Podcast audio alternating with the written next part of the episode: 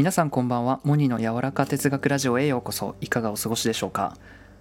はい今回話すのは人生これができたら最高。ということなんですがこの間ねちょっと考えてましてか僕の人生これができたらもう本当に幸せっていうものなんだろうってこう考えててこういうの考えるの好きなんですよね僕。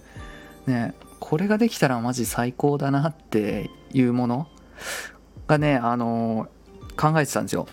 で何かなって思ったっけ？えー、っとねまずね感性がこの僕のね感性が伸び伸びとできる環境を整えるっていうこと。うん。こう何？自分のこうお気に入りの場所に場所を借りてでなんだろう僕で言ったらね北欧の家具でこう揃えたこの空間とか。うん。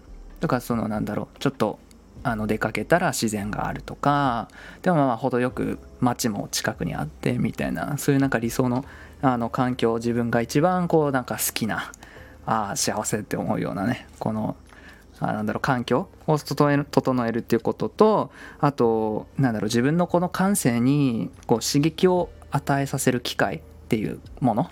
例えばなんだろうな。まあいろんなその場所に行くとか旅行とかね。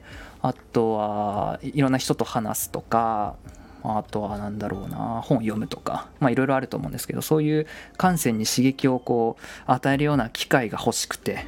で次はこうやってね今やってるように感じたこととか考えたことをね喋れたら俺はもう俺はもう幸せだなと思ったんです。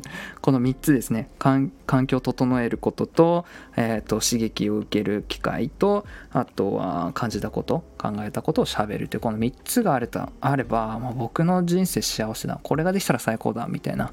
ずっとそれがなんかできたらね幸せだなってちょっと考えました。皆さんは人生これができたら最高っていうものは何ですか？モニの柔らか哲学ラジオ。本日も最後までお聴きくださりありがとうございました。それでは皆さんいい夜を。